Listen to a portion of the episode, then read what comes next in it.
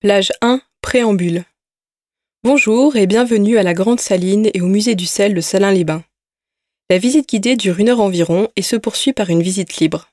La distance de marche est de 400 mètres. Les commentaires que vous allez entendre s'adressent prioritairement aux personnes en situation de handicap visuel ainsi qu'à leurs accompagnateurs. Ils complètent la visite guidée.